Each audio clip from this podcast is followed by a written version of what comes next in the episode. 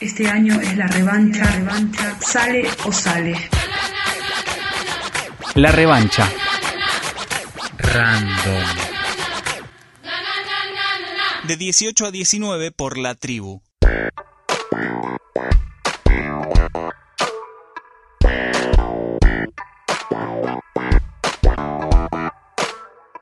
Como anticipábamos al comienzo del programa, ya estamos en comunicación con Alexandra Cohen, psicoanalista, docente y escritora, pateadora de tableros e investigadora de la incertidumbre.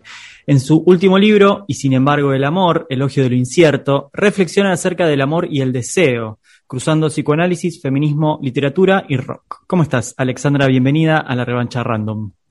¿Cómo están? Muchas gracias, gracias por la presentación. Gracias a vos por, por atendernos. Eh, hace dos semanas entrevistamos acá a Pablo Stefanoni, lo, traemos porque él habla de cierta incorrección política en el discurso, mejor dicho, de cierta corrección política en el discurso progresista que eh, corre riesgo de volverse, o más bien que ya se volvió, conservador. Eh, ¿qué, hay de, ¿Qué hay de esa corrección política? ¿Qué hay de eso en los discursos amorosos de, de esta época? Sí, el libro de, Pablo lo regalé, pero todavía no lo leí.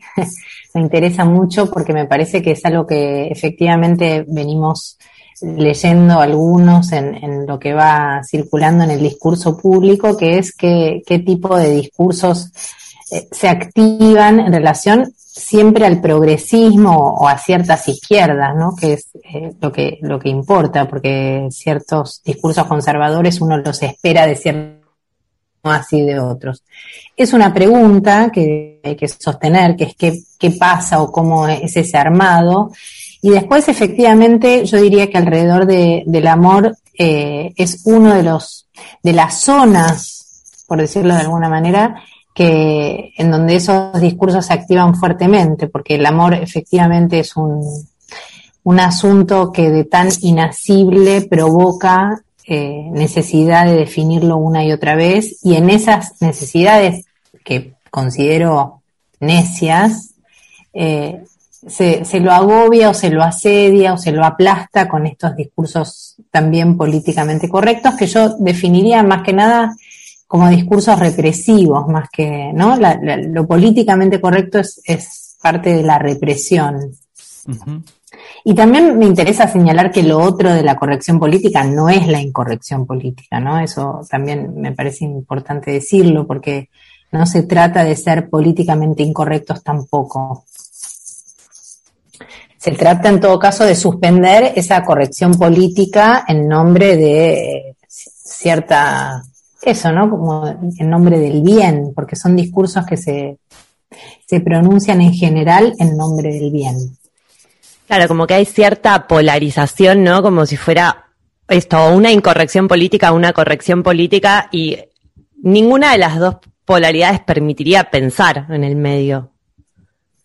Totalmente, Lucila, sí, considero exactamente lo que decís. Ni una ni, ni la otra permiten pensar, porque además lo políticamente incorrecto es como un gesto así de supuesta rebeldía o transgresión, que como sabemos son, son eh, cuestiones bastante, diría, no sé, no quiero calificarlas, pero entre adolescentes e infantiles, más adolescentes que infantiles, que es la idea de transgredir o rebelarse respecto de cierta autoridad, pero en relación a esa autoridad. Con lo cual, hay una frase de Lacan que me gusta mucho que dice, más o menos, no, no sé si es exacta, pero dice, la transgresión es patear una puerta que ya estaba abierta ese gesto, ¿no? Esa sobreactuación de, la transgresión también es patética y, y, no deja de ser en espejo con la corrección política. En un apartado del libro que titulaste Ese no sé qué, reflexionás en torno al deseo, la demanda, la espera, la insatisfacción, el poder y traes la imagen de la espera de Bartes en fragmentos de un discurso amoroso, donde el sujeto espera el llamado del ser amado y no puede moverse al lado del teléfono, y esa espera de alguna manera es sinónimo de angustia, y planteas que en esta época, lejos de desaparecer, esa situación se exacerba. En ese sentido, pienso, ¿no? La demanda al otro también pareciera exacerbarse. ¿Hay algo de las posibilidades técnicas de la época que tienen injerencia en esos discursos amorosos de la, de la mm. época? Sí, es muy interesante lo que planteas porque eh, lo, simpático de la figura de la espera en Bartes es que en ese momento existía el teléfono fijo y entonces lo que Bartes señala es que la persona radicalmente tenía que quedarse esperando al lado del teléfono y quedaba inmovilizada. Y, y alguna vez me encontré pensando que las nuevas tecnologías que hacen que ahora los teléfonos sean móviles lejos de aplacar esa situación de, fijeza y de transformarla en movilidad, exacerba la, la sí, la, la fijeza, la detención, la inmovilidad, porque las tecnologías producen ciertas tecnologías o cierto uso de las tecnologías, no sé, me parece que habría que, que pensarlo mejor, no lo tengo muy bien pensado, hay gente que piensa mucho mejor las tecnologías que yo, que no, que no, las tengo pensadas, eh, esa, esa constante sensación de que el otro está disponible, porque está ahí nomás, eh, lejos de permitirnos una libertad, nos termina fijando más en, en, ciertos, diría yo, impedimentos, ¿no? Que es estar todo el tiempo chequeando si el otro responde, si el otro no responde, cuánto tardó en responder, cuánto no tardó en responder.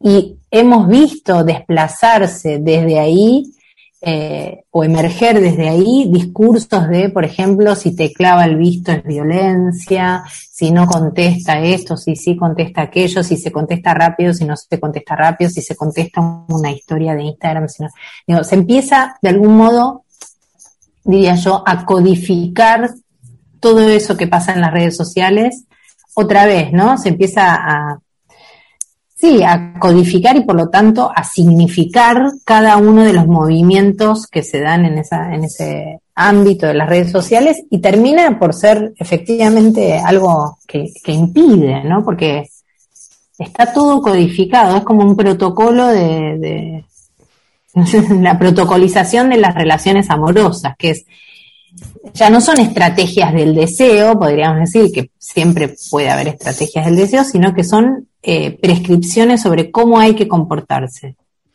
Cosa que me parece bastante asfixiante. Claro, en la lectura del libro, como todo el tiempo, ¿no? Aparecen estas paradojas, justamente por eso pensaba que el, pensar, mm. la posibilidad de pensar en, lo, paradojal. De hecho, en un momento planteas eh, que lo tóxico, o sea, la toxicidad, eh, se puso de moda, que de alguna manera sirve para nominar, clasificar, expulsar lo que no cierra, y pones algo así como continuar caminando seguro de sí, erguido con el pecho en alto.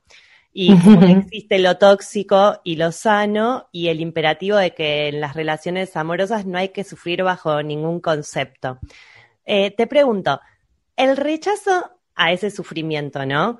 O sea, el rechazo a, sufrir dentro de un vínculo amoroso, a pensar en esta manera polarizada también, ¿no es de alguna manera un momento necesario? O sea, a superar, pero necesario si pensamos que venimos de épocas donde el amor de alguna manera era sacrificial y pienso en la idea de amor romántico más, eso, como que era sufrir, ¿no?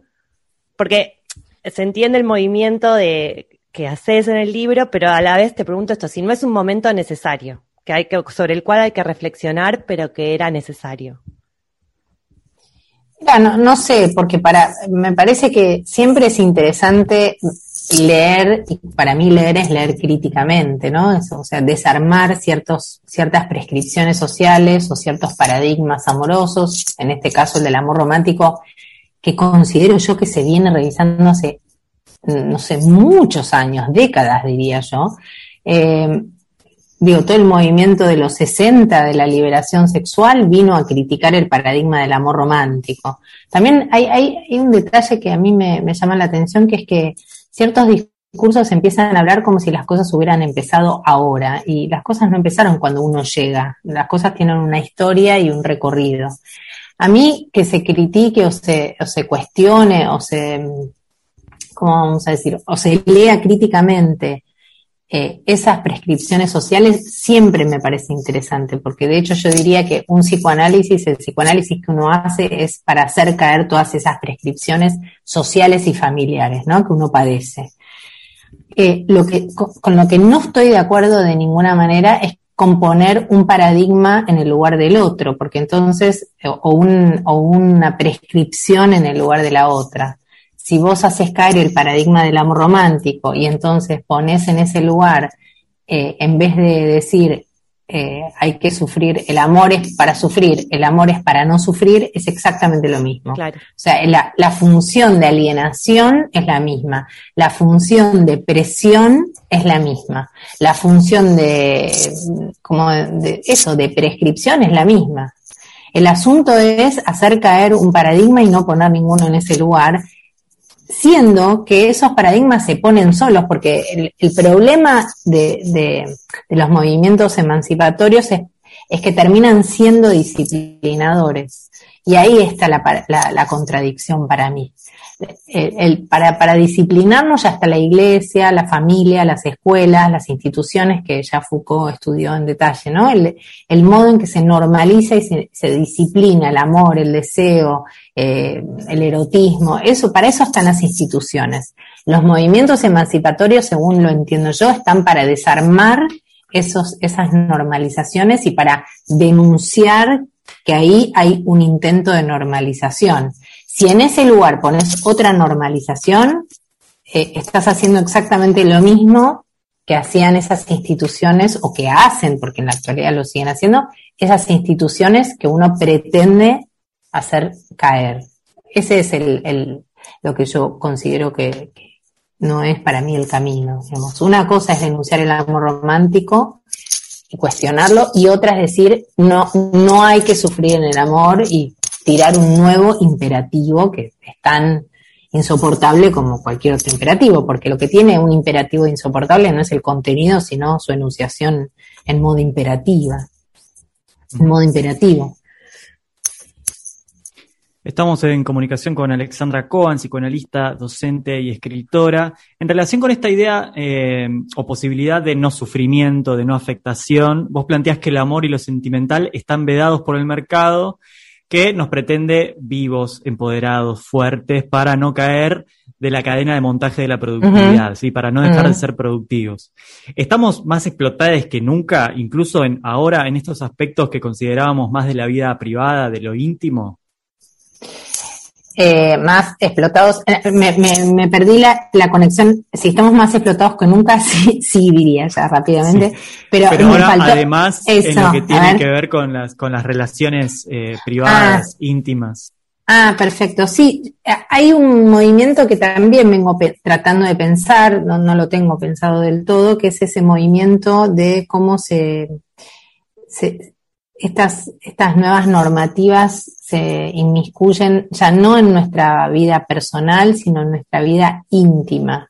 Y ahí yo haría una diferencia entonces entre lo privado, lo personal y lo íntimo, porque me parece que cada vez más eh, hay, hay un, modo de la intimidad pública, como diría Beatriz Arlo en su último libro, eh, que termina por producir un efecto adverso que es el repliegue de la vida pública, ¿no? O sea, la vida íntima avanza sobre la vida pública. Entonces, no es solo que se terminó la intimidad, sino que también se está terminando la vida pública y por lo tanto termina siendo un gesto eh, que, que va en el sentido de despolitizar el debate público.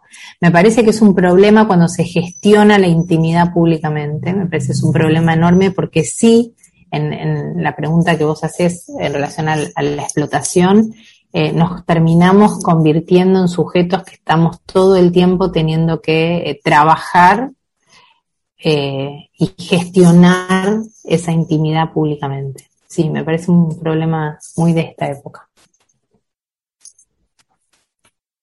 Estaba silenciado. Al mismo tiempo, todo esto que venimos hablando, yo pensaba que de alguna manera eh, además de todas las, implicancias que, nos venís comentando, es de alguna manera bajarle el precio, ¿no? De, de, devaluar todo lo que tiene el amor y, todos los afectos vinculados, todo lo que tienen de impredecible, de caótico y que por eso también uno lo, considera un, sentimiento particular, si podrían, por ponerle algo muy general. Sí, sí, absolutamente. El amor es imprevisible, es contingente, eh, es una ocurrencia, un acontecimiento, eh, me parece, y, y, no tiene nada que ver con el saber. Nadie puede decir qué es el amor y qué no es el amor. Eh, y me parece que, todos estos discursos de los que venimos hablando terminan por agobiarlo y por convertirlo en, sí, por momentos en una mercancía, por momentos en un qué sé yo, como casi, casi que por momentos en, una, en un objeto vedado, ¿no? Que está prohibido. Eh, mejor dicho, vamos a decirlo al revés, no es que esté prohibido, sino que estamos obligados a vivir el amor de determinada manera, que es sin sufrimiento, sin pasión, sin afectación el amor o, el deseo, el erotismo, no importa, estamos diciendo el amor en términos generales, que yo diría eros, ¿no? Que no, no es, el amor no es estrictamente solamente el, amor de pareja, no es eso nada más, ¿no? Puede ser una, cualquier relación amorosa, dure cinco minutos o dure 15 años, no importa.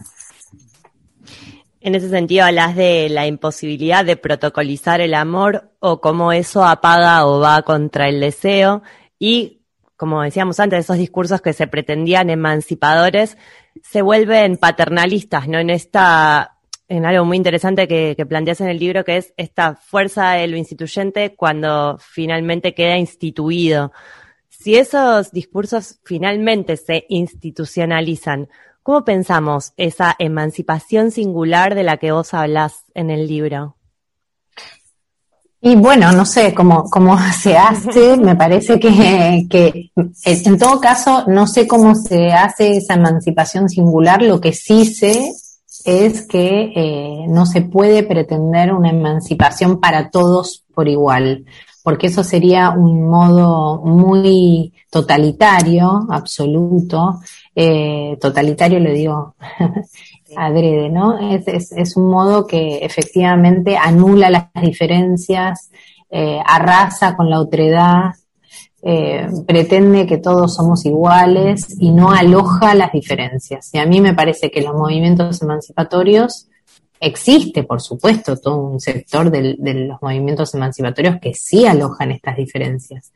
Eh, yo estoy discutiendo con los que no alojan las diferencias, con los que nos pretenden a todos iguales. Eh, eso que vos retomás, Lucila, es de Florencia en Gileta, que es, que, es una pregunta que ella formula, que es ¿qué pasa cuando lo instituyente se convierte en instituido?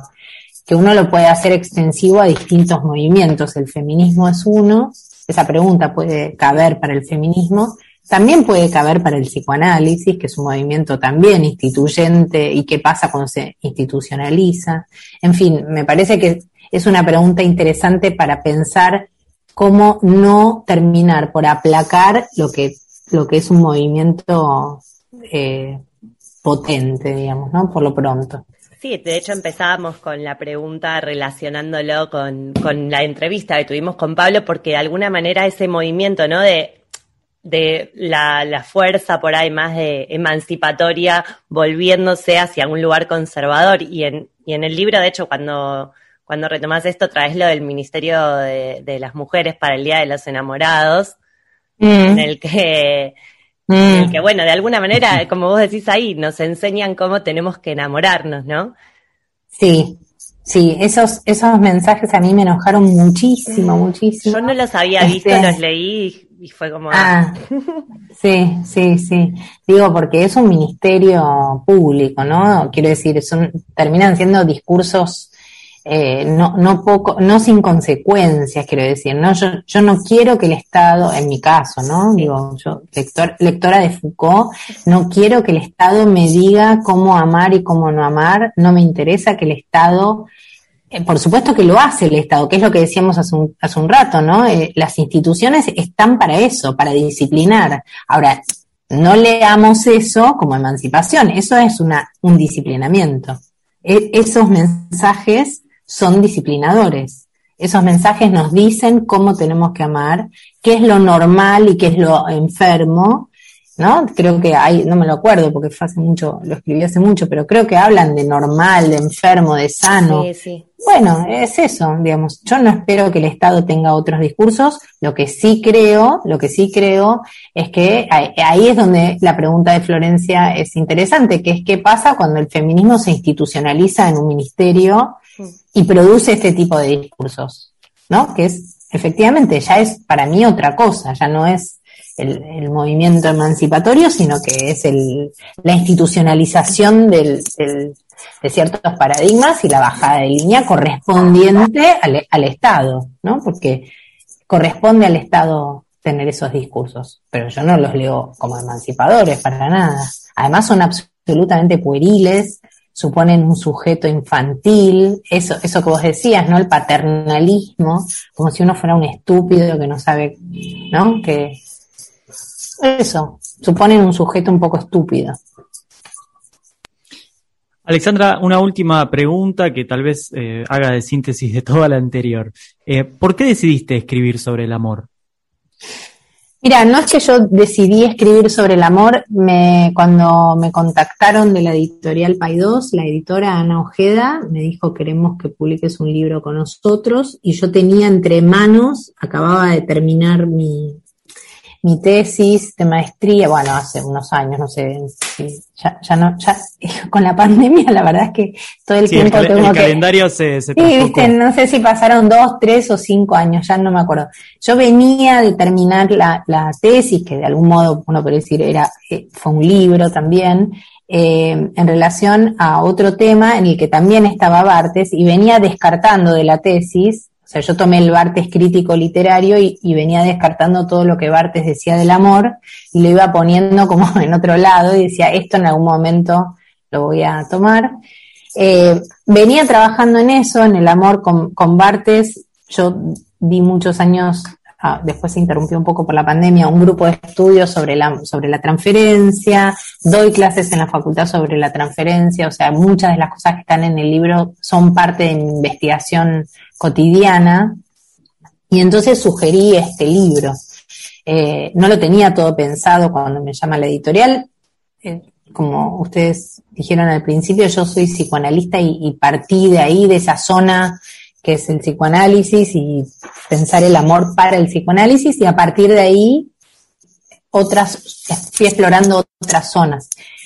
Eh, así que no, no es que no es que yo tenía pensado un libro sobre el amor, sino que yo venía, en todo caso, eh, investigando alrededor del amor, pensando, leyendo, pensando con otros. Eh, y bueno, la zona de, del libro que toma los, discursos más actuales eh, fue en alguna medida un pedido de Ana, digamos, que el libro también pase por ahí, ¿no? Que el libro también pase por los discursos actuales alrededor del amor.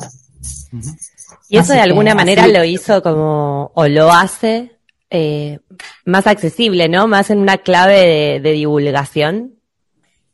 No, no lo pensaría en términos de divulgación porque eh, yo no diría que es un libro de psicoanálisis. Yo diría, como me dijo una lectora que me gustó mucho cómo lo definió, que es un libro de psicoanálisis escrito por una eh, analizante, es decir, por una paciente, ¿no?